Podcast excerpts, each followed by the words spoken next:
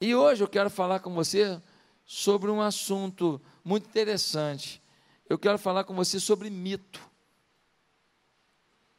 Você sabe o que é mito? Por exemplo, uma narrativa de tempos fabulosos, gloriosos, pode ser um mito.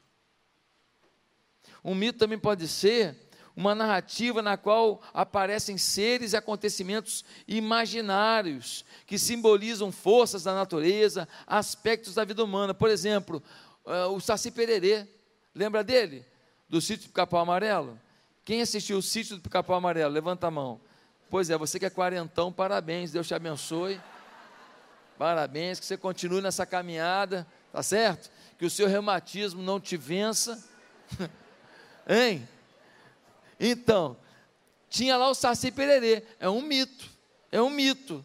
Você sabe o que mais é mito? Uma pessoa ou fato, assim representado pela sua proeminência. Por exemplo, Rui Barbosa, um mito. Alexandre o Grande, um mito, uma pessoa que representa um grande impacto, um impacto heróico na história. Ele é um mito, é outra maneira de usar a palavra mito. Mas tem também uma outra interpretação para mito, que é uma ideia falsa, sem correspondente na realidade as dívidas surgidas no inventário demonstram que sua fortuna era um mito. O que quer dizer isso? Você achava que era rico? Quando for fazer o seu inventário, você é pobre, você tinha muito, muita coisa, mas você devia mais do que tinha. Tem gente que morre achando que é rico, nem sabe que está devendo todo mundo. Na hora que vier a cobrança já era. Mito. Agora, tem uma outra e última interpretação para mito. É uma coisa inacreditável, fantasiosa, irreal, utopia. Alguns dizem assim: a perfeição é um mito. Ou seja, ser perfeito é impossível, é inatingível. Pastor, por que você está falando de mito? Porque, gente, infelizmente, existem muitos mitos no nosso dia a dia. Nós que estamos aqui, temos crido em muitos mitos, histórias fantasiosas, contos de fadas, afirmações que às vezes uma novela global pode fazer, que às vezes um documentário pode fazer, que às vezes um amigo da faculdade pode fazer, e você acaba acreditando nessas histórias e você perde a sua bênção, perde a sua felicidade, perde a sua caminhada com Deus. Por quê? Porque você acreditou num mito. Isso é um mito, isso não é verdade. Parece verdade, mas não é. É fantasioso. Quer um exemplo? Por exemplo, quem aqui já ouviu falar que comer manga e beber leite mata? Aí, ó. Olha quanta gente ouviu. Comer manga, beber leite mata. Por quê? Você sabe por quê? Porque na época da escravidão, os escravos comiam manga, porque caía manga direto do pé. Eles comiam manga. E o dono da fazenda não queria que eles bebessem o leite. Aí espalharam, ó, manga com leite mata. Aí os escravos comiam a manga, olhavam o leite, falavam, meu Deus, que vontade de beber um leite mas não vou beber porque manga com leite mata. Um mito. Um mito. Tem coisa que todo mundo, tua avó falou isso, um monte de gente falou, não come manga com leite. E você acreditou, e você já repetiu isso. Eu mesmo já falei, olha, manga com leite não é bom não, hein? Então, o que, que eu quero te dizer hoje? Que existem coisas que são repetidas, que são faladas, mas não são verdadeiras são mitos. E se você acreditar em mitos, você vai viver uma mentira. Sua vida não vai sair do lugar, sua felicidade não vai chegar. Você pode ser presidente dos Estados Unidos, você pode ter todo o dinheiro do mundo, você pode chegar na lua, você pode fazer um monte de coisa, comprar um monte de apartamento e ainda assim vai estar insatisfeito. Por quê? Porque você condicionou sua felicidade a um mito. Uma história fantasiosa. Por isso, queridos, eu quero ler um texto hoje. Eu quero ler um texto que desfaz alguns mitos sobre a felicidade. E eu quero propor para você esse tema aqui, ó. O tema de hoje para a nossa mensagem é mitos que interferem em sua felicidade. Por isso, abra sua Bíblia em João capítulo 2. João capítulo 2, versículo 1 a 11. João 2, de 1 a 11. Diz assim a palavra de Deus: Se tem alguém que é filho da paz, que está com o seu sua identificação aí, você tem que tratar ele como VIP. Então você oferece a Bíblia para ele, você dá atenção para ele se ele estiver sem Bíblia, se bem que vai projetar ali no telão agora o texto bíblico, você pode acompanhar. Tá bom? Diz assim, João 2.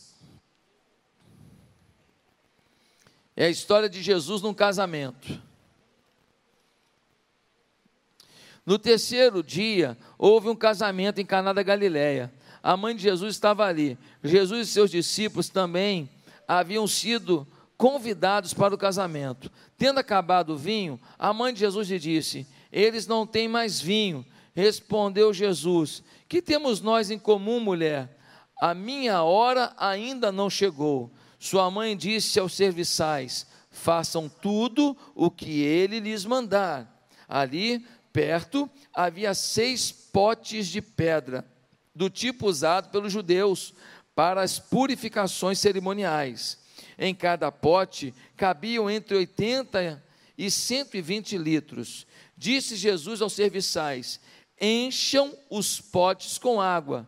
E os encheram até a borda. Então lhe disse: Agora levem um, um pouco ao encarregado da festa Assim fizeram. E o encarregado da festa provou a água que fora transformada em vinho, sem saber de onde este viera, embora o soubessem os serviçais que haviam tirado a água. Então chamou o noivo e disse: Todos servem primeiro o melhor vinho, e depois que os convidados já beberam bastante, o vinho inferior é servido. Mas você guardou o melhor vinho até agora. Este sinal miraculoso em Caná da Galileia foi o primeiro que Jesus realizou, revelou assim a sua glória e os seus discípulos creram nele. Uma história muito conhecida.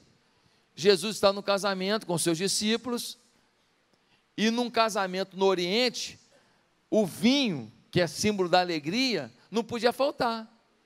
Num casamento do Oriente, se faltasse vinho, querido, era melhor faltar o noivo, porque a vergonha ia ser muito grande. E o que era o costume? Eles colocavam um vinho bom no início da festa, o pessoal degustava um vinho bom, e depois botava o vinho mais rampeiro. Só que eles estão lá na festa e de repente acaba o vinho. Quando acabou o vinho, acabou o símbolo da alegria no Oriente. Acabou a alegria. Agora, a festa não tem vinho. O comentário vai começar. Que isso? Faz um casamento não tem vinho? Que vergonha, hein? Família, hein? Não sabe se organizar? Será que eles estão perdidos, estão duros? Será que eles estão acabados? O que está acontecendo com eles? E aí, fica uma situação de vergonha no ar para a família.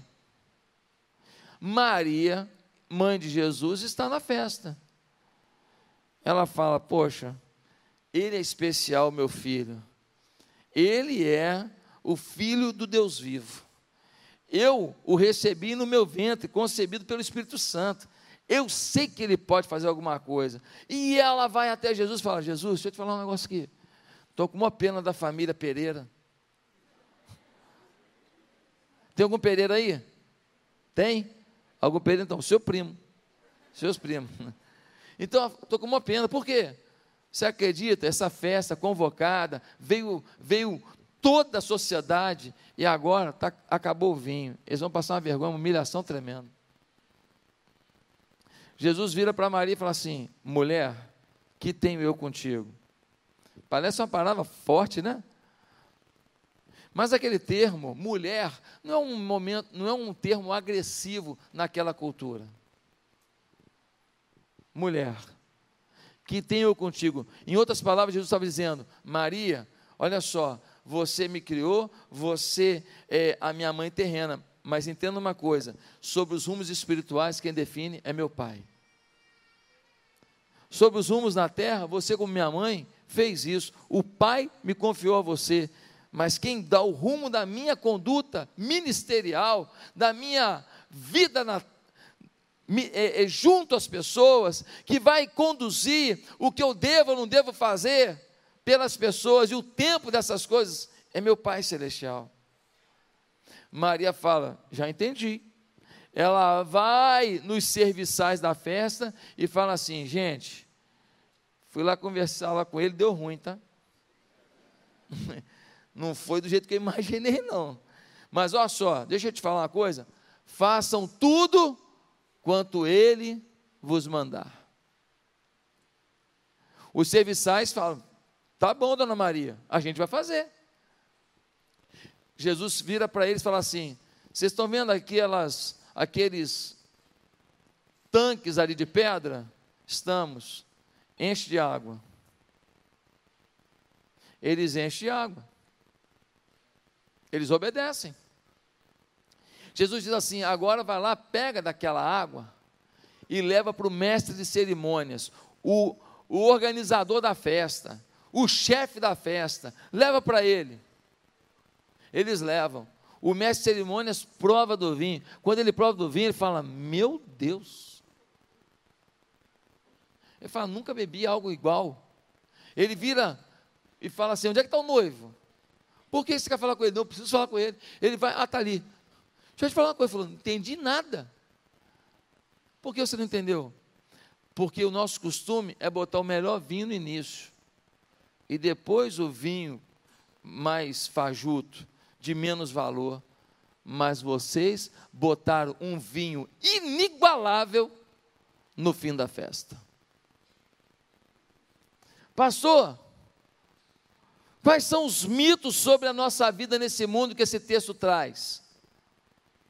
Você está ligado comigo? Você está entendendo que Deus quer falar contigo agora? Você está entendendo que Deus tem uma resposta para você hoje? Então, fica comigo agora. Mitos sobre a sua vida nesse mundo. Primeiro, primeiro mito: é possível viver em função de prazeres que o mundo dá. É possível viver em função dos prazeres que o mundo dá. Isso é um mito. O ser humano acha que se ele tiver um bom vinho, que eles tinham lá, suficiente. Se eu tiver uma boa casa, um apartamento, dinheiro no bolso, saúde, viajar nas férias, comer camarão, comer picanha, comer de tudo, não ter diabetes para comer à vontade e repetir, comer e não engordar, comer picanha gordurosa assim e parecer que está comendo é, soja. Hã? Se você tiver os prazeres, você está numa boa. Ei, há pessoas que acham que serão felizes por conseguir um diploma, uma vida sexual com as mulheres que querem, com os homens bonitos, uma adega com vinhos raros, uma casa com vista para o mar, um carro caro, mas a, vista, a vida mostra duas coisas. Primeiro, a vida mostra que nenhum prazer dessa vida é suficiente para preencher o coração do homem. Nenhum prazer dessa vida preenche o coração do homem. Porque se ser rico fosse suficiente para a felicidade, rico não dava tiro na cabeça e toda hora não dá. Toda hora um se joga de um apartamento aqui na Barra ou na Zona Sul. Ah, mas eu não estou nem sabendo. Não está sabendo que a imprensa não divulga. Se divulgar, mais gente faz a besteira. Meus amados, a Suécia é o país mais rico do primeiro, um dos países mais ricos do primeiro mundo. A Suécia é um lugar que você vai no mercado, não tem gente para te vender nada. Está lá o produto, você pega o produto, bota o dinheiro, pega o troco e ninguém rouba. Essa é a Suécia, um país civilizado, um dos países com maior índice de suicídio do mundo. Se ter condição financeira equilibrada, sucesso na vida foi suficiente, filho de rico não se drogava.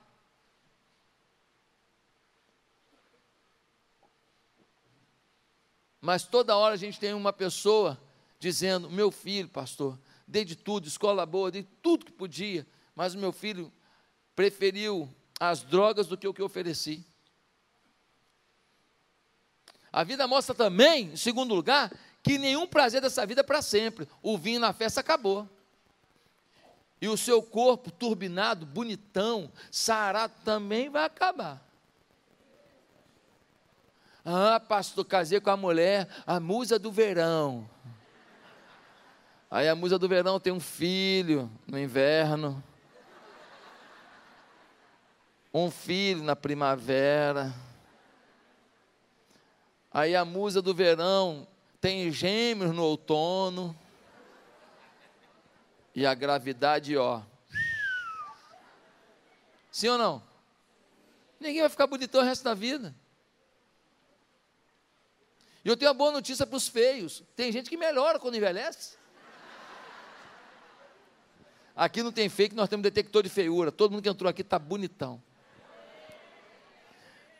Tirando a brincadeira de lado, o que eu estou querendo dizer é que tudo o que a gente tem de prazer nessa vida passa. O camarada vive pelo prazer sexual. Chega uma hora que o que conta é ter uma amiga. Tem uma mulher que te respeita. Tem gente que fala: não, eu quero, eu quero ficar rico, e vai, ele conquista aquela riqueza. Aí um belo dia, alguém fala para ele: Você já é rico? Sou. Quer ficar mais rico? Ele fala: Quero. Aí ele dá uma. É o lance da vida dele, a jogada da vida dele. Eu conheci uma família assim. O cara era muito rico, morava no condomínio rico aqui na Barra da Tijuca. Aí um dia apareceu para ele uma oportunidade que ele, que já era rico, ia ficar milionário. Aí ele pegou o dinheiro dele e investiu para ficar milionário. O negócio deu uma reviravolta, o negócio deu errado. E ele que era rico agora ficou pobre. Sabe o que ele fez? Deu um tiro na cabeça. A família morava no condomínio chique, morava no condomínio chique aqui na Barra, e agora o marido morto. Há pouco tempo atrás, um homem se jogou, jogou os filhos de cima de um prédio morador de um condomínio bonito, de um lugar legal, uma vista bacana. Meu Deus! Nenhum prazer dessa vida é para sempre. Uma vez eu estava em Patinga e veio ao meu gabinete conversar comigo um homem, um homem famoso na cidade, um líder político na cidade, um homem rico, ele tinha empresas, ele tinha acho que umas duas empresas muito fortes, filhos lindos. Ele veio no meu gabinete, Posso conversar com o senhor, pastor? Pode. Ele veio no gabinete, vamos conversar. Chegou no gabinete, aquele homem poderoso na cidade chorava que nem uma criança. Motivo: ele rico, poderoso, um homem íntegro, um filho lindo. A mulher dele trocou ele por um Zé Ruela que não tinha eira nem beira. E ele falou para mim uma coisa que eu nunca vou esquecer. Ele falou, pastor, eu trocava tudo pelo amor da minha mulher. Você que acha que chegar aqui, chegar ali, vai resolver sua vida, você está enganado. Você pode ter muitos prazeres hoje, mas nenhum deles dará felicidade e a paz interior que você busca, só Jesus. Como pastor há tantos anos, já conversei com gente podre de rica, já conversei com gente famosa, já conversei com gente poderosa, já conversei com todo tipo de gente. Eu posso te falar, só sacia o coração uma experiência real com Jesus. Mas o segundo, segundo mito que a gente enfrenta hoje, o primeiro mito é viver em função dos prazeres que o mundo dá. O segundo mito é que basta ter fé em alguma coisa. Não, eu sou uma pessoa de muita fé. Dá uma olhada aqui no texto, no versículo 3. O versículo 3 diz assim: Tendo acabado o vinho, a mãe de Jesus lhe disse: Eles não têm mais vinho. Foram até Maria e falaram: Nós estamos sem vinho, você tem como resolver? Não basta ter fé, não tem gente que não tem competência para fazer. Maria não era multiplicadora de vinho. Ô pastor, mas Maria não era maravilhosa? Maravilhosa. De todas as mulheres do mundo, Deus escolheu Maria para cuidar do filho dele. Que mulher, não é? Tremendo. Mas quando teve um problema que envolvia o sobrenatural, Maria não resolvia. Maria não tinha como resolver. Maravilhosa, virtuosa, a mãe de Jesus. Mas Jesus falou para ela o quê? Mulher, que tenho eu contigo? Falou, Maria, olha só, você é minha mãe terrestre, mas o rumo ministerial da minha vida, eu não posso confiar nas suas mãos. Tem muita gente que tem uma religião, tem muita gente que tem um, uma guia, tem muita gente que tem um cristal, tem muita gente que tem uma pirâmide, tem muita gente que tem um, um livro, tem gente que tem a Bíblia aberta. Uma vez a pessoa estava desesperada, que ela botou a Bíblia aberta no Salmo 23, o Senhor meu pastor não me faltará, e ela falou: Meu Deus, pastor, o rato roeu meu Salmo 23. Olha que absurdo. Que rato mais imprudente. Gente, vemos que não adianta ser religioso, não adianta ter Bíblia, não adianta ter um monte. Ir a culto, não, eu vim um culto da paz, pronto, estou resolvido minha vida, não. Ir para culto, ir para a missa, ir para a reunião, ir para o que você for, não é suficiente. Ter fé em alguma coisa não é suficiente. Se perguntarmos aos brasileiros, você tem fé? 95% dirão, eu tenho. Mas nós temos recorde de violência, recorde de droga, recorde de prostituição, recorde de pedofilia, recorde de, de, de maldade, recorde de judiciário mentiroso, recorde de político que engana, recorde de maldade. Que país é esse que tem fé e que é recordista em tanta coisa ruim? Tem coisa boa também, mas tem coisa ruim, sim ou não? Então, querido, essa fé não é em Jesus. Eles vão nos cultos, eles vão na missa, mas eles não conhecem, não conhecem o poder transformador de Jesus, não conhecem a paz do príncipe da paz, não conhecem os conselhos do maravilhoso conselheiro, não conhecem a força do Deus forte, não conhecem Conhece um Jesus morto, crucificado, preso no madeiro, não um Cristo vivo que saiu da cruz e vive está nos nossos corações. Não conhece um Jesus que você ora agora e Deus opera um milagre na sua vida. Quando você ora com fé, com autoridade. E para isso, a gente tem que aprender a buscar Deus. Ah, queridos, Quantas pessoas achando que ter fé em alguma coisa é suficiente? É um mito. Mas tem um terceiro mito. O mito que o homem pode experimentar o melhor por si mesmo. Não, eu posso viver o melhor por mim mesmo. Eu faço a minha parte e eu chego lá. Eles serviram o quê? Serviram o melhor vinho que tinham, achavam que estavam abafando. Eles tentaram resolver o problema da alegria na festa, da honra da festa por si mesmos. Eles serviram o vinho. Vamos servindo. Não precisa economizar, não. Nós temos vinho. Mas o povo daquele lugar bebia com força. E começou a beber. E quando eles se deram por conta, faltou vinho. O melhor planejamento, a melhor organização, o melhor serviço de atendimento, o melhor cerimonialista, o melhor isso, o melhor aquilo, não foi suficiente para perceber que uma vergonha estava a caminho. Eles não teriam vinho. Você, às vezes, está planejando uma coisa na sua vida e você não sabe que vai faltar na frente. Vai faltar um dinheiro, vai faltar um amigo, vai faltar a família, porque você fez um monte de coisa e a família ficou no caminho. Vai faltar um abraço, vai faltar você ter paz, vai faltar saúde. Você conquistou o mundo, ganhou dinheiro, empreendeu, avançou, mas fez isso com tanta dedicação que só perdeu uma coisa: saúde. Aí agora você tem um dinheiro para gastar e não tem saúde para gastar. Infelizmente, a gente vive essa coisa. Uma vez eu conversava com um agricultor e ele estava me contando, falou: olha, eu produzi demais esse ano. Foi a melhor colheita da minha vida. Eu estou com o meu celeiro lotado. Eu vendi como nunca. Deus é bom demais. Olha, eu avancei, pastor. Eu falei, você está com mais terra? Ele falou, não, estou com a mesma terra. Eu falei, você está com mais equipamento? Ele falou, não, mesmo equipamento. Eu falei, você está com mais funcionário? Eu falei, não, mesmo funcionário.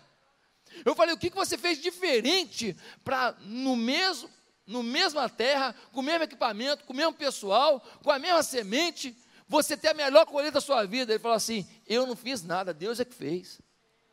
Eu falei, como assim, pastor? Nunca veio tanta chuva boa nunca veio tanto sol bom, nunca veio tanta temperatura adequada, tudo no tempo certo, tudo deu certo. Foi Deus, pastor. Foi Deus. Eu fiz o que eu faço todo ano, mas esse ano Deus fez por mim o que eu precisava para esse ano.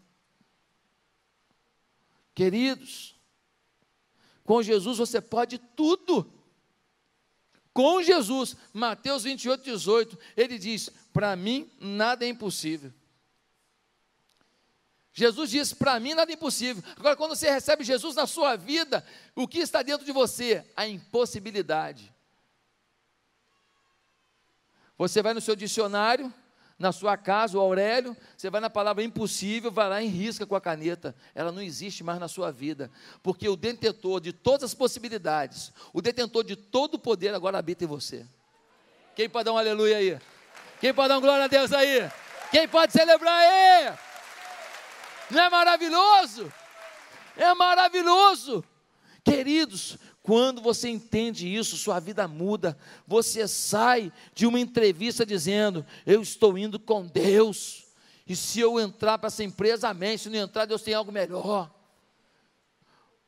Você recebe uma demissão, você fala: Senhor, o Senhor tem uma coisa melhor preparada. Eu tenho certeza que o Senhor tem um caminho. Você vai fechar uma venda, você chega para fechar a venda, e o cara fala: por que eu deveria fechar a venda com você? Porque Deus vai te abençoar se você fechar comigo. Porque Deus está aqui conosco. Você está cheio de paz, cheio de alegria. O cara fala assim: se eu não comprar com esse cara, eu sou doido. Esse cara está colado com o homem. Você exala fé, você exala esperança, a sua vida avança, seus negócios avançam, seu coração avança, sua capacidade de perdoar avança. Porque tem muito casamento acabando, porque faltou apenas uma palavrinha, de seis letrinhas: perdão. Se tivesse uma palavrinha pronunciada, acabava tudo. Tem muito filho que está no caminho errado. Eles escolheram o caminho errado. E ele não está tendo a chance de voltar. Porque faltou uma palavra branda dizendo: Eu te amo. Eu não desisto de você. Ah, quando Jesus está no nosso coração, a gente começa a ter as palavras certas, o pensamento certo, a atitude certa. Pastor, mas então eu quero deixar de lado esses mitos. Mas só que tem um problema. Sabe qual é? É que tem gente que ainda não quer Jesus, mesmo deixando esses mitos. Não quer Jesus de verdade, não quer Jesus assim, no coração, Senhor da vida. Um Jesus que domine a vida, um Jesus que seja o seu rei que direciona a sua vida, que você seja apaixonado por Ele, que você queira conhecê-lo mais e mais, que você queira conhecer as suas escrituras, os seus ensinos, os seus milagres. Pastor, por que alguns não querem? Porque existem mitos sobre a vida com Jesus. Eu quero terminar minha fala falando que mitos são esses. Primeiro, o primeiro mito é que a vida com Jesus é antissocial. No versículo 2, Jesus está onde? Ele está na igreja, ele está num convento?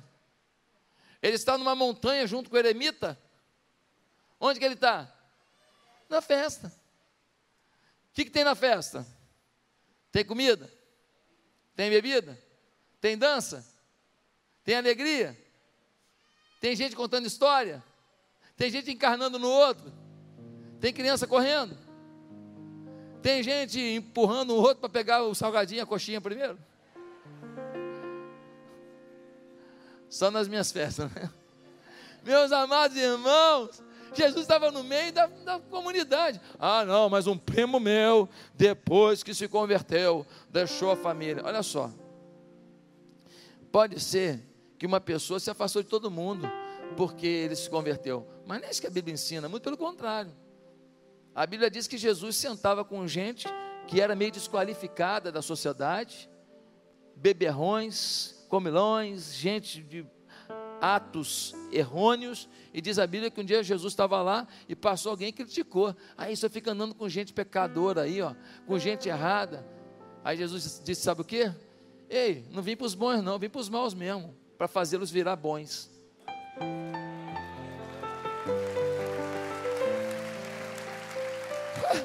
Esse é Jesus. Só não se apaixona por Jesus quem não sabe nada dele. Jesus é uma figura impressionante. As frases dele são impactantes. Você começa a ver a forma de agir de Jesus, você fica louco. O Augusto Cury, o maior escritor brasileiro de todos os tempos, o cara já vendeu não sei quantos milhões de livros, uma fera, uma fera. O Augusto Cury, ele era ateu. Ele era ateu e ele falava: ah, é, que Deus, que nada, tal. Aí ele começou a estudar sobre a mente humana, ele é um especialista em mente humana. E aí ele, que é psiquiatra, psicólogo, é isso, é aquilo, um monte de coisa que ele é, ele falou assim: vou estudar a mente de Jesus, porque eu vou mostrar que Jesus era um homem qualquer. Que Mahatma Gandhi era melhor que ele, que o Martin Luther King era igual a ele, que um monte de gente era igual a ele. Aí foi estudar a mente de Cristo. Ele começou a ler as frases de Jesus, os ensinos de Jesus, o jeito que Jesus tratava as pessoas, o jeito que Jesus perdoava as pessoas, o jeito que Jesus ensinava as pessoas. Sabe o que aconteceu? Ele falou assim: essa mente não é humana. Aí o Augusto Cury foi tocado pelo Espírito Santo de Deus. Em lágrimas ele se converteu a Jesus. E hoje ele é um cristão. Meu amado, você tem que entender que é um mito, que você vai ter que ser uma pessoa antissocial. Eu tenho amigos. Um dia desse eu saí com um amigo meu. E aí nós somos num restaurante. Ele é um desembargador. E eu gosto demais dele. Eu quero muito a salvação dele. Eu estou investindo nisso. E ele tem um problema muito grande, que ele é botafoguense. Ele é um problema muito grave na vida dele. Você olha por ele. E eu estava com ele lá. E ele pediu um vinho. Eu não bebo vinho. Ele pediu um vinho. Eu fui pedir um mate com limão. E eu botei meu mate com limão. Ele tomou o vinho dele. Eu não ia sair da mesa que ele estava tomando vinho, para alguém achar que estava tomando vinho, porque eu não tomo vinho. Ele tomou o dele, eu tomei o meu. Porque o que me aproxima dele é muito maior do que a diferença do que a gente bebe. Ele sabe que eu amo, ele sabe que eu não bebo, ele não me oferece mais. Ele já me ofereceu, eu falei, não, não bebo, você sabe que eu não bebo. Eu, como pastor, entendo que eu não devo beber. E eu não vou beber. Ponto. Mas você fica à vontade. Eu vou tomar meu mate. Eu jogo bola. Né? Eu estava jogando, que eu estou machucado agora. Mas eu jogo bola num grupo que não é de crentes. Tem um monte de jogo de futebol aqui da igreja, de pessoas da igreja. Tem um monte de pelada de membro da igreja aqui. Todo dia tem. E eu não jogava com ninguém da igreja. Eu jogava na pelada do pessoal lá do condomínio que eu morava. É porque, pastor? Ah, porque na igreja eu vou estar com o pessoal da igreja que eu estou sempre. Mas lá eu estou com pessoas que não são da igreja e que precisam saber que um pastor é um ser humano, não é um ET, joga bola, come churrasco, brinca. Agora, sabe o que acontece? Lá eu sou um testemunho de Deus. Eu tenho que ser. Onde você vai, você tem que ser um testemunho de Deus. Se você não é, você está errado. Eu fui para lá. Aí o que acontece? Todo mês tinha um o, o, churrasco dos aniversariantes. Então, o primeiro dia eu falei, gente, eu posso dar uma palavra aqui? Eu dei uma palavra de cinco minutos sobre Deus, para abençoar os aniversariantes. Depois pedi para todo mundo dar a mão e orar. Eu fiz a primeira, fiz a segunda. Depois disso, eu não precisei mais fazer. Eles pediam para fazer. E o mês que eu não ia no churrasco, Alguém falava: Ó, oh, tá me devendo, hein? No meu aniversário você não fez a oração. Alguns deles são membros da nossa igreja hoje. Colegas meus de futebol. Eu batizei. Eu batizei uns cinco ou seis deles. Meus amados irmãos, Jesus não era antissocial, não. Se algum, alguém que você conhece e que se diz evangélico antissocial, ele está meio perdido. Agora, tem lugar que eu não vou por uma escolha, não é que eu sou antissocial, é que aquele lugar não serve para mim. Por exemplo, quando eu trabalhava como analista de sistemas, eu trabalhei numa empresa americana de consultoria. Quando tinha despedida de solteiro, era numa casa de prostituição. Nesse lugar eu não piso gente elitizada, morador de Ipanema, de Copacabana, de Barra da Tijuca, gente filho de não sei o quê, filho de não sei o que lá. Eu lidava com muita gente que tinha grana e que tinha família de pedigree. Eu não, que eu fui criado em Marechal. Mas, então não tinha. Mas um pessoal assim, mas na hora do prazer, eles eram muito imorais.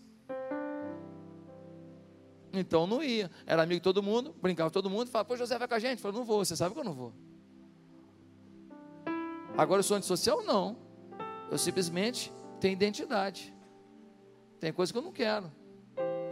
Você não acha que tem que respeitar meu direito? Eu respeito o dele, de ir, ele quer ir, ele vai. Eu não quero ir, ele respeita meu dinheiro, direito. Eu não sou mariquinha porque eu não fui, eu não sou antissocial porque eu não fui, eu não sou um abestado porque eu não fui, eu não sou um cara sem relacionamento porque eu não fui. Eu simplesmente tenho identidade. Você está entendendo o que Jesus está te chamando para ser hoje? Uma pessoa de identidade. Uma hora você vai dizer sim, uma hora você vai dizer não. Para o que vale a pena, você diz sim. Porque não vale a pena, você vai ter coragem e você vai enfrentar a situação e vai dizer não, com amor, com generosidade, com respeito. Ponto final. Quem está afim de viver isso? Amém? Amém? Agora, uma segunda coisa que falam sobre a vida com Jesus, o segundo mito, é que a vida com Jesus é privação de prazeres na vida com Jesus, vou perder os prazeres, pô, hoje eu fumo todas, eu bebo minhas cachaçinhas e tal, e eu saio com a mulherada, e eu vou para as baladas, então, pô, a vida com Jesus deve ser muito chato, lá no céu deve ser um monte de anjinho tocando harpa. Mito, mito. A vida com Jesus não tem prazeres? Acabou o vinho, acabou o prazer. Jesus veio o quê? Resgatou o prazer. Toma mais vinho aí, ó. Ele não queria que uma festa acabasse em vergonha, porque a falta do vinho numa festa era vergonha. Jesus é aquele que bota o que você precisa para o momento que você vive. Às vezes é um vinho, né? Como na festa. Às vezes é um beijo da mulher. Às vezes é alguém para te visitar. Às vezes é uma porta de emprego. Às vezes é uma resposta para como você vai lidar com o seu filho. Às vezes é uma, uma ajuda de alguém que você nunca imaginou, que entra em contato com você e fala assim: Fulano, você não quer tentar alguma coisa aqui não? E aquilo muda a sua vida. Teve um irmão aqui da igreja, ele estava andando, ele estava, pensa no cara duro, pensou? Multiplica por 10. Era aquele camarada, ele estava duro, ele estava numa situação difícil. Um dia, ele foi num, num local aqui na Barra, que eu não lembro onde foi agora, ele foi, Sabe quando você dá uma topada com alguém? Você vai andando assim e pô, bate com alguém? Aquela topada que você fica até com raiva, parece que o cara foi para te bater. Ele deu uma topada, bateu assim, peito com peito com a pessoa. Ele, quando ele olhou, amigo dele de infância. O amigo dele de infância falou assim: Você está fazendo da vida? Ele falou: Não, eu trabalhava com negócio de, de fazer adesivo, tal, papapá, tal. Eu fazia esse negócio aí mas agora estou desempregado tal. Ele falou, cara, eu sou. Aí ele deu cartão, sou diretor da empresa tal, tal, tal, e nós fazemos isso direto e tal. Deu um contrato para ele, mudou a vida dele.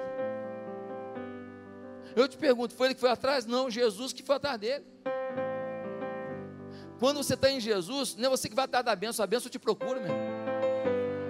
A benção te acha no shopping, te dá um tapa. Acorda. A benção te acha, te empurra, te acorda. Mudou a vida dele. Ele foi, fez um contrato. Olha, eu não lembro agora, contrato de milhões. Ele fazia os adesivos todos de todas as obras da empresa, não sei o que lá, e fachada de não sei o que. Meu irmão, pense em dinheiro. Deus é bom. Deus é bom. Ah, pastor, mas se eu me converter, vou ter que parar com as minhas chopadas? Olha só, eu não estou te falando de parar disso daquilo. Agora, é coerente você ir para um lugar, encher a cara, e depois você bater num poste, seu filho ficar sem pai? Que prazer é esse que bota sua vida em risco? Não vale a pena. Não vale a pena. Vale a pena você ir para um lugar que os caras todos estão lá drogados, e aí você vai com a sua esposa, daqui a pouco os caras estão mexendo com a sua mulher? Aí você vai falar para o cara, meu irmão, estou mexendo com a minha mulher, daqui a pouco sai do tapa, daqui a pouco um pega a faca para o outro, vale a pena? Você precisa entender o que vale e o que não vale. Ah, mas eu vou, não vou poder mais sair pegando a mulherada toda, porque eu gosto disso. Tá legal, legal, você pega a mulherada, mulherada toda. Eu te pergunto uma coisa: você dormiu com a mulher que você não conhece, e no outro dia você descobriu que você pegou a AIDS, vale a pena? Ou então, na hora da loucura, você faz um filho numa mulher que você vai discutir pensão com ela a vida inteira. Você vai ver um inferno com uma mulher que você odeia. Mas que um dia, por causa de uma cachaçada, você dormiu com ela. Pelo amor de Deus, gente, que bobeira é essa? Os prazeres de Deus são mil vezes melhores do que os prazeres do mundo. Os prazeres de Deus são bonitos, prazerosos. A gente degusta os prazeres do mundo. É cinco minutos de prazer e cinco anos de tragédia. Em terceiro e último lugar, tem mais um mito com Jesus, é que é prejuízo obedecer a Jesus e a Bíblia. Não obedecer a Jesus e a Bíblia é prejuízo. A mãe de Jesus falou o que para eles? Façam tudo o que ele disser. Agora, olha o que Jesus disse para eles. Jesus, o que, que, a gente faz? Está vendo ali aqueles tanques ali? Está vendo? Enche de água. Eu estou te perguntando uma coisa. Faz sentido isso? Estava faltando vinho, ele manda botar água. Não faz sentido nenhum. Qualquer um de nós poderia falar o que para Jesus ali? Jesus, o senhor tem umas manias esquisitas de brincar com a gente. O senhor deve estar de palhaçada. Botar água. Está faltando vinho, pô. Para de. Poxa. Pensando que o senhor vai falar de algum disque vinho. Pensando que você vai resolver de um jeito, agora o senhor, é, bota água ali. Mesmo sem entender, eles obedeceram a palavra de Jesus. Quando você obedece, mesmo que você não concorde, lá na frente você vai concordar, sabe por quê? Porque você vai ver o resultado. Eles botaram a água lá, e aí Jesus disse: Agora levem esta água até o mestre de cerimônias. Eles levaram, eles ainda não sabiam, mas quando eles obedeceram, a água havia se tornado vinho. A sua obediência dispara o seu milagre. A sua obediência é a porta para o seu milagre. Muita coisa não acontece na vida da gente porque nós somos desobedientes.